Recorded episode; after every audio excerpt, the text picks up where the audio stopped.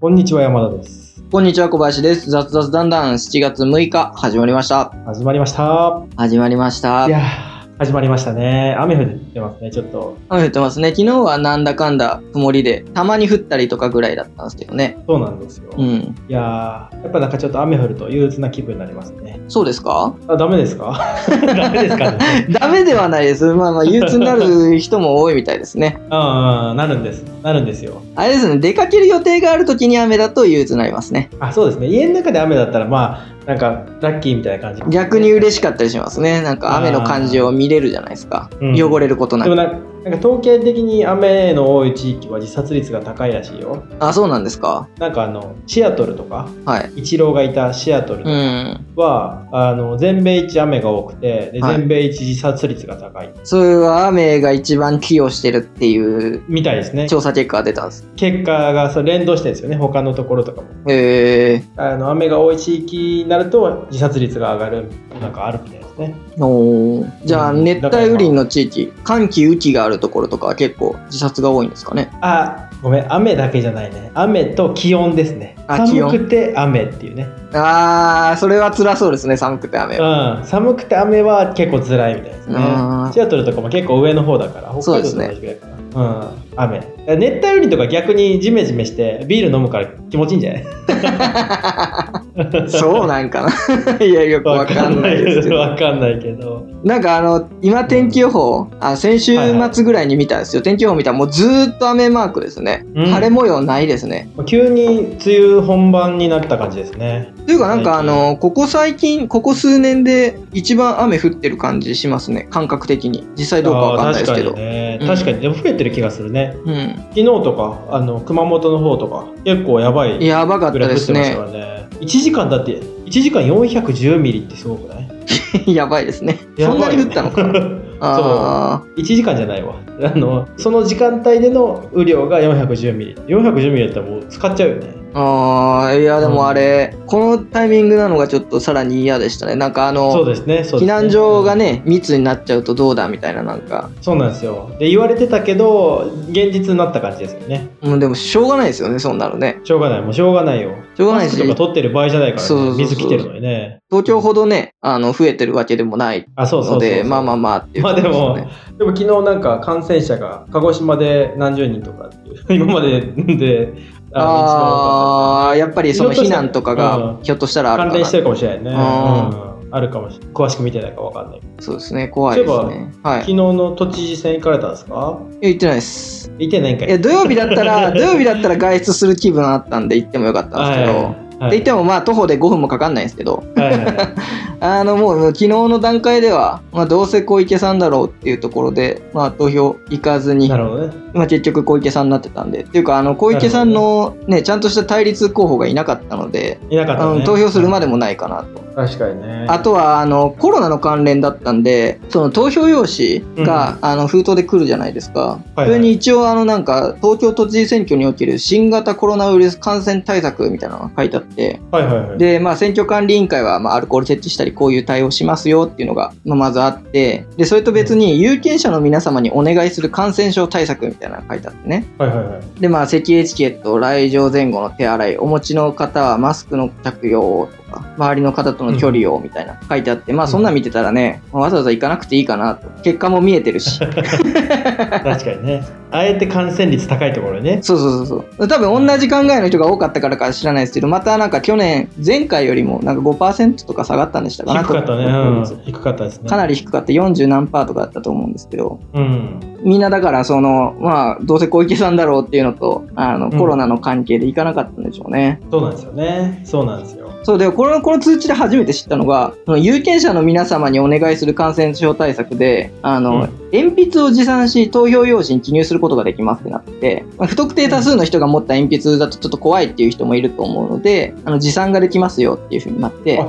今までダメだったの？実際今までダメだったのかわかんないですけど、わざわざこれ書かれてるんですよね。記入することができますっていうの。多分、だから今まではダメだったんでしょうね。なんか、あれじゃないですか。消えるボールペンとか持ってきて書いてる人とかいたら困るからじゃない？そこもあるから。多分もうもう指定された鉛筆だけで書いてくれっていう話だったんでしょうけど、もうそれ一応山田さんが言ったようにあのこれねこの投票用紙うんうん。紙じゃなくて原材料がプラスチックを使用しておりって書いてあるんですよね。だから、あの、ボールペン、ね特に水性インクの場合は、水性の場合はインクが滲む可能性がありますので、つって鉛筆、なるほどねかっこシャープペンシルの使用を推奨してますってわざわざ書いてるんですよね。えー、そう、これで初めて知って、調べてたらなんかあの、ユポ紙っていうなんかポリプロピレンの樹脂が主な原材料の合成紙が使われてるらしいです。投票用ポ紙。リプロピリ、ポリ、それ初めて聞いた。ポリプリ、ポリ、ポリプロピレン。プリプリ、合ってるる合ってる。ポリプロピレン。いや、もう言えないです。ポリプロピレン樹脂を使用してるらしくて、まあ、あの、一応投票用紙って任期期間中、在籍中は、あの、保管しておかなきゃいけないので、やっぱり水に強いとか、あの、劣化しないっていうのが、まあ、条件として必要なのと、あとなんかこの、あ、そうなんだね。そうそうそう、このユポ紙っていうのが、なんか一応特殊に開発されてるらしくて、二つ折りにした投票が箱の中に入ったら、自然に開くみたいなんですよね。あ、そうなの？だから、プラスチック、紙だと折ったらもう折ったまま入っちゃうじゃないですか。プラスチックだから元に戻ろうとして開くような紙に設計されてるから、その、わざわざ折りたたまれたのを開く作業が減るっていうので導入されてるみたいです。いやもうむしろそんなところに技術を導入せずにオンラインにしろよっていう話もあるいや、まあそうなんですよね。そうデジタルにしろよってねだからだって言うたらカウントする作業も人なんでしょ、はい。うん、あ、でも、あの、カウントも、あれ、一応自動認識するやつも導入されてるみたいな、一緒に調べたら書いてあって、あそうなんだ。えで、ー、多分その認識できないやつとか、あの、うん。紙がなんか二重に、30、40に折られてて開けなかったやつとかが、なんか別のところに除外されていくようになってて、で、それを多分人がチェックしてるんやと思うんですけど、なるほどね。いや無駄だな。無駄です。ね。多分オンラインにしてたらもうちょっと投票率上がってると思うんですけど、そうだよね。でオンラインにしてたらねコロナとか気にせず家でできるのにね。そう。まあでもオンラインにするためにはそれを後押しする議員さんがね、そうですね。衆議院議員か参議院議員かなってもらわないといけないので、なかなか進まないんじゃないかっていうところですね。まあ、だ若手が増えてきたらそうなっちゃうかもしれないなってくれるかもしれないけどね。今のままだとちょっと厳しいですね。厳しいですね。なんかあの、うん。小池さんの対立候補で上がってた人とかもね、なんか70何歳とか、大丈夫なんですよねいそのいくら本有能な人でも、やっぱり年齢がね、いっちゃってるとちょっと大丈夫なのかなってとこありますよね。当だから基本あのー何年齢による偏見とかはそんなないけど年齢が上がってきやっぱり車の運転とかもね反射が落ちてきて、あのしっかり運転できなかったりとかそれこそなんか脳の回転とかもやっぱり退化していくわけだから、やっぱり若いうちにあの若い人たちがやっぱりもう脳活性化されてる状態でやっぱり運営した方がいいよね議会はね。そうやってほしいですね。で、そういうなんか、うんあの、結構、経験重ねてる60代、70代とかの人っていうのが、なんか後ろから支えるじゃないですけど、助言するみたいな形になってほしいですね。そうなんですよ。その人たちを除外するとかじゃなくて、あのね大多数のうちのそのダイバーシティを持たすために一部があの高齢、一部若いみたいなそういう形で、でトップはやっぱりね、やっぱ40、50代ぐらいがいいと思うんですよね。そうですね。そう思いますね。うん、ある程度経験積んで上も下もよちゃんと意見が聞けるっていうね。うん。うん、まあ意見聞けない40、50もいっぱいいるけどね。ありますね。な なんか変わった40、50もいますね。ホリエモン新党の党首さんは40半ばとかだったと思うんですけど。うん、変わってるね。まあ、いいんだけどね。まあそうですね。まあまあ選挙はそんな感じでっていうことで。はい。えー、今日の本題に行きましょうか。はい。本題は、今週、まあ先週は何でしたっけ？資産運用について考えるという、はいちょっとなんかね、あの、深いような浅いような話を。今週はなんか自分がおすすめするものを、えー日替わりでおすすめしていくっていうはい。あの1週間になるということで なんかおすすめできるものあるかなって考えててで先週、うんあの金曜日に考えた時に Yahoo ショッピング使ってるから Yahoo ショッピングをおすすめしようと思ったんだけど、はい。あの Yahoo ショッピングを見ているうちにあ Yahoo ショッピングじゃないなと思って 使ってるのは PayPay とかそれこそなんかあのグループ全体のサービス使ってるなと思ってはい。で今日おすすめおすすめっていうかここすごいなっていうのをあの声を大にして言いない言いたいのが、はい Z ホールディングス？やっとわかりました。ZHD の意味がやっとわかりました。あわかりました？あわかりました？Z ホールディングスですね。Z ホールディングスですねあのグループですねヤフーホールヤフーのもあの大元のホールディングスカンパニー、はい。をちょっと押していきたいなと思ったんですけどちょっとさあのざっくり最初話すとはい。何がすごいってもともと Yahoo, Yahoo のポータルサイトがあの中心であって、まあ、その中に Yahoo オクとかあったわけじゃないですか、Yahoo ショッピングとか。ありましたね。ででホールディングスだってなんか蓋を開けてみるとこの会社めちゃめちゃいろんな会社有料企業を買収したりして、グループ的にすごい強くなってるんですよね。うん。でその一つが、えー、ZOZO どうぞ。買収しましたね。しましたね。ZOZO を買収したりとか、あと、アスクル。アスクルってあるじゃないですか。ありますね。アスクルもグループ企業としてありますし、一休、あの旅行のね、うん。予約サイト、一休もグループ会社にあります。で、今年の秋とかに LINE もグループ入りします。あー、なりましたね。うん。まあで、ヤフーショッピングのあの下に PayPay 株式会社あるじゃないですか。うん。決済としてね、はいお前最強じゃねえと思って でなんなら全部使ってるわと思ってうん。でなんかあのなんで使うようになったかもともと俺ずっと Amazon 使ってたんですよね、はいでヤフーショッピングなんかほぼほぼ使わなかったんですけど、うん。やっぱ決済に紐づいてるっていうところが強くてうん。で PayPay を使い出してから PayPay で使ったものあの普通にあのスーパーとか使う場合は単純にまあ PayPay で支払いなんですけど Yahoo ショッピングとかうん。で支払った時に PayPay のポイントで返ってくるんですよね。何パーセント。で Yahoo のなんかプレミアム会員とかだったらさらにポイントが上乗せされて戻ってきます。で PayPay のポイントで戻ってくるからまた PayPay 使うことになるんですよね。で PayPay 使っててで他あの ZOZO とかも PayPay モール内に ZOZO のあの店舗が出品してて、はい。で ZOZO で買う買っても PayPay たまります、うん。そのなんか連動がすごくてはい。こうなってきたらなんか決済権がもうすべてあの Z ホールディングス内で完結しちゃうなと思って、うんでこれに追加でね LINE とか入ってきちゃうともはやもう他使わないっていうか 一極集中だなと思って。うん。今後これどうなっていくんだろうみたいなところを考えた時にあこれはもうずっとこのなんかサービスいろいろ使ってしまうな他に行き行きづらくなっちゃうな例えばなんか一休とかも今はなんか連動してないけど今後多分 PayPay で支払いとかうん。対応してきちゃうと、もはや楽天トラベルじゃらんとか使わなくなっちゃうなって、で今までなんかあれあのしんどいなと思ったのは例えば楽天トラベルで旅行行きましたはい。でじゃらんとかで旅行行きましたってちょいちょいポイントがいろんなサイトに溜まってっちゃってるんですよね、はい。でそのポイントが失効しますってなったらあ、まあ、使わないといけない使った方がいいなと思いつつ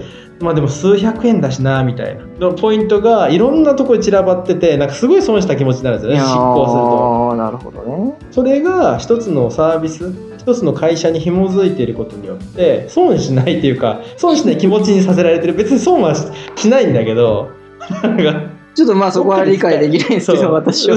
どっかで使えるなみたいなね。どっかなんかその機械損失を生まないっていう意味であこの決済が全てに紐づいてポイントとかも D ポイントとかも含めてそう一括で管理されるようになるとあちょっとこれはもう他使わないすごいビジネスモデルになるなーって思ったんですよね、だから楽天とかが Amazon と対抗だと思ってたんですけど意外となんか Yahoo ショッピングとか。楽天はあれですよね、その言ったように、決済のところができないからってところですよね。そ今まではあの結構、ポイントだけで見たときに、楽天の経済圏って結構良かったじゃないですか、スーパーポイントがあって良かかったけど、まあ、結局それを使うためには、じゃあ、決済どうするのって言ったら、楽天のクレカしか使えなかったんですよね。使えないってことはないですけど、そのポイント貯めようと思ったら、そういう使い道になってたのが、最近楽楽天ペイってあるじゃないですか。で楽天ペイをすごい頑張ってるんですけどうん。やっぱ弱いんですよ。ね。連動してないから。一楽応、スイカ取り込むんですよね、楽天ペイ。あそうですね。そうですね。追加決済が使えるっていうのは、なんかそのリアル店舗では強そうだなっていうところは感じるんですけど、うん。うん。そうなんですよね。でリアル店舗とか結構楽天ペイって見るんですけどなんかやっぱちょっと弱いんですよね。うんなんか連連動的なところが。そこがやっぱりね、ちょっとね、あの、多分負けるだろうな。まだ全然ね、あの会社の規模的にはまだ楽天の方がでかいんですけど。まあそうですね。うん、いや今後はちょっと Z ホールディングスがのし上がってくるなっていう、まあもうある程度規模でかいんですけど、2兆、3兆ぐらいあるけど。とはいえね、でもなんかね、決算書とか見てたら、はい。Z ホールディングスっていうか、あの、ヤフーとか、うん。コロナ禍で結構ね、PayPay とかも成長率は落ちてるんですよね。実店舗で決済しなかったりとかしてたから、まあ、そこが戻ってくると結構すごい成長するんじゃないかなって、ヤフーショッピングもね、そこまでなんか成長率としてはコロナ禍で上がってなかったんで、うんまあ、コロナが、例えばあワクチンが開発されてなくなった時に、どういう風な上がり方するかみたいなところを考えた時に、多分他のサービスとかよりも急激な成長を遂げるんじゃないか説説。山田説はあるかなと 思ってるなんですね。そうなんですよ。で一級もう私ね一級ユーザーなんですよ。超超一級ユーザーなんですよね。旅行をすげえするんですけどで一級とかがうまいのがで一級のやり方ちょっと他のサービスとかにも入ってきてはいるんですけど一級ってあの半年間ごとにランクがあるんです、ランク制があるんですよね。でこんぐらいの料金を使ったら何々ランクみたいなゴールドランクみたいなプラチナランクみたいな。でここまで使ってたらあなたはこのランキングでこのランキングだったらこのあの特定のホテルで例えば飲み放題のあの、特典を得ることができますよみたいな。それが結構いいんですよねその特典みたいー。なそれを最初始めたら多分一級でじゃらんとかも最近始めたんですけどやっぱ一回そっち使っちゃってそのランクを得てしまうとそれをキープしたい。あの アンナとか JAL とかのマイレージとかと一緒でキープしたくなっちゃうんですよね。キープするためにお金を使う。でお金を使っちゃうとそれを失いたくない機械あの参加コストにしたくないから使い続けるみたいな。なんかねそのなんか変な中毒性があって。ー。そうですか？捨てたらいいのにって思っちゃうんですよね。うん、いやいやそうです。それはあの人によるっていう。こ とではあるんですけどでそれはそれはね PayPay でも同じことがやって PayPay も月々50回以上。使ったら0.5%あの次の月キはいックバックがありますよです、さらに10万円以上うん。使うと、まあ、さらに0.5%で最大2%の還元が得られますよで最大 2%, 2の還元得られちゃうと1回得られちゃうとはい。あ失いたくない失いたくないってなっちゃってでその次の月もあ使わないと使わないとっていうねなんか変な変な焦燥感に駆られて使っちゃうんですよね。でそういうのが散りばめられてる各サービスに。LINEPay もそうですもんね。そうなんですよ。Z ホールディングスの恐ろしさですね、まあ Z ホールディングスだけじゃなくてあるんだけどね。あるんだけど。ありますよね。今日は今日はね今日はねちょっと Z ホールディングス推しということでねちょっと Z ホールディングスのその辺を推してるんですけどどうですか？使ってみます？使ってます？逆に。自分は Z ホールディングスというか、あんまり Yahoo が好きじゃないので、あんまり使ってないですね。俺もね、ヤフーそんな好きじゃなかったんですよ。ウェブサイトのイメージが強くて、あ、そうそうそうそう、でそうなんですよ。Yahoo で唯一自分が使ってるのは、あの、路線情報。あー、あれいいですよね。パソコンで検索かけるときとか、あそうとスマホのアプリも Yahoo のやつ使ってて優秀なんですけど、それ以外はね、などうもあんまり使う気にならないなっていうのがあって。で、なんか、2013年、2年、4年、その辺ぐらいにはい経営陣が刷新しうて、ん。でもうスマホ化爆、爆速を掲げて、はいスマホ化をすごい進めたんですよね。ほその時からイメージとしてはもともと Yahoo のあのポータル使いづらいポータルサイトってイメージだったのが、結構アプリとかも使いやすくなってなんか全体的になんかあの前進した感じがあるんですよね。う。ん。うん、昔のまま止まってたんですけど使い始めたら意外と Yahoo すごいじゃんと。まあ、すごいんでしょうね。すごいんですよ。すごいのはな、ヤフーの回し物ではないし、この話はどこに行き着くかは全く分かんないですけど。いや、今聞いてたんで、まあ、ペイペイちゃんと登録しようかなとは思いましたけどね。あの、あーダウンロードはしたんですけど、はいはいはい。登録までしてなかったので、まあ、登録して使おうかなっていうのは思いました。うん、今の聞いてて。ただ、ヤフーショッピングとかになってくると、うん、どうなんだろうっていうところ。いペイペイを使い出したら、ヤフーショッピングもちょっと気になってくる。ペイペイモールとかがあって。や、そこまでいっぱい買ったりしないので、あううん。そうなってくると、今までの Amazon のレコメンドとかが残ってる方が、そっちの方がやりやすかったりするんですね。ああ、確かにね。まあ、そこはでも、履歴が残ってるって強いですよね。だから、一回変わっちゃうともう、ずっとそれ使っちゃうんですよね。ただね、めんどくさいけど、あったらいいなって思う機能としては、そういうショッピング、うん Yahoo ショッピングとか、まあ別はいにヨドバシ .com とかでもいいですけど、はいはい。あの自分が買ったことあるさ商品とかがあったら、これ買ったことあるってやっといたら、それが、あの、そういう履歴として勝手にそうなんですよ残ってくれたら、まあめんどくさいけど手間だけど、あの、レコメンドのね、精度が上がっていくからいいのかなとは思うんですけどね。だし、なんかもう一回買おうとした時に、あれこれどこで買ったんだろうみたいなのが、いろんなサービス使ってると分かんなくなって、あれどこで買ったんだっけ どこの店だっけなんていう商品だっけみたいなのが、なんかなくなるというか、で連動してたら、それをなんか一元管理してくれてたら、うん。すごい楽ですよね。だペイペイで支払いしてたら、それは、例えばヤフーショッピングで買いました。ペイペイモールで買いましたよみたいなのが履歴として残ってる。うん。まあ、ククレカの履歴見たらわかんない。ででもクレカの履歴ってどこで買ったかは出てくるけどどの商品買ったかまでは出てこないじゃないですか。そうですね。うん、でそれが分かると結構便利ですよね。やっぱあの、ちょっと高めの家電とかになってくると、保証書とかが必要になるじゃないですか。ああそうですね。ヨドバシあれ便利ですよね。そう、それぞれのサービスだと、そこのアプリとかサービス使って買うと一応保証書残るけど、そういうのも Yahoo ショッピングとかやってくれるといいけど、Yahoo ショッピングってどうなんまだ。やってくれないでしょうね。まずやってないんじゃないですか。ちょっと家電買ったことないから分からない。家電はやっぱり家電量販店で買っちゃうな、いまだに。うん。でも量販店のサービス使った方がやっぱり、保証書を電子系で残せるのはすごい楽です。そうなんですよね、そうなんですよ。あとなんか、あの、例えば工事が入ったりとかするエアコンとかうん時に、揉めた時に、あの、工事業者とかと揉めた時に、あんま揉めない、揉めないですけど、揉めないでください揉めないでくださいでで、なんかあった時に、家電量販店が間には入って、その辺を対応してくれるのがいいと思いますねね。一回ネットで買ったんですけど、すげえめんどくさくなっちゃって、安いんですけど、ネットだから。うん。エアコンとか、工事料金とかがべらぼうになんか上乗せされてたりとかするんですよね。あと、それ分かんないから。わかんないですね。そうなんですよ。ちょっと話ずれてきましたね。ずれてきましたけど。まあまあまあまあ、今日はザズザズしてきたんで、この辺でということで、皆さんも Z ホールディングスの今後に注目していただいて。ありがとうございます。はい。ありがとうございます。今日も楽しんでいきましょう。